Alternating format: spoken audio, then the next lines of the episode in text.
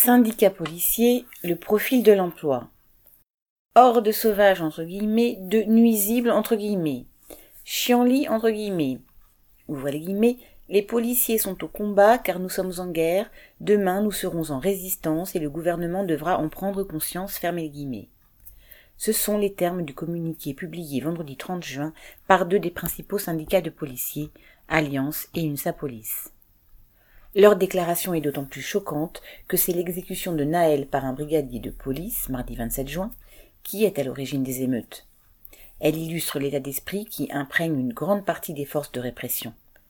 Le racisme, la haine des pauvres et des immigrés se développent nécessairement en leur sein sous la forme d'une mentalité fonctionnelle découlant de leur métier. Le communiqué rappelle que, pour accepter de jouer ce rôle, les policiers veulent pouvoir compter sur la complicité inconditionnelle de la justice et de l'État, y compris quand l'un des leurs est filmé en train d'abattre froidement un jeune, déchaînant contre l'indignation et la colère de la population. Jeudi 29 juin, les syndicats de policiers se sont même dit atterrés, entre guillemets, par le placement en détention du brigadier mis en examen pour homicide volontaire. Une telle décision est effectivement extrêmement rare dans ce genre d'affaires. Dans leur première déclaration du 28 juin, Borne et Macron avaient choisi de prendre leur distance avec le policier responsable de la mort de Naël.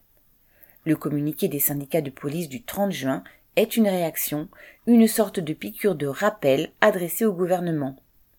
Depuis, ce dernier n'a eu de cesse de réaffirmer son soutien indéfectible aux policiers, gendarmes et autres troupes armées. De fait, ce n'est pas moins de 45 000 membres des forces de l'ordre qui ont été mobilisés chaque jour depuis le 30 juin. Le communiqué d'Alliance et d'une sa police, avec un vocabulaire d'extrême droite, s'adresse ainsi à ses maîtres. Ceux qui dirigent la société se voient ainsi rappeler qu'en toutes circonstances, ils doivent flatter et soutenir leur meute. Marlène Stanis.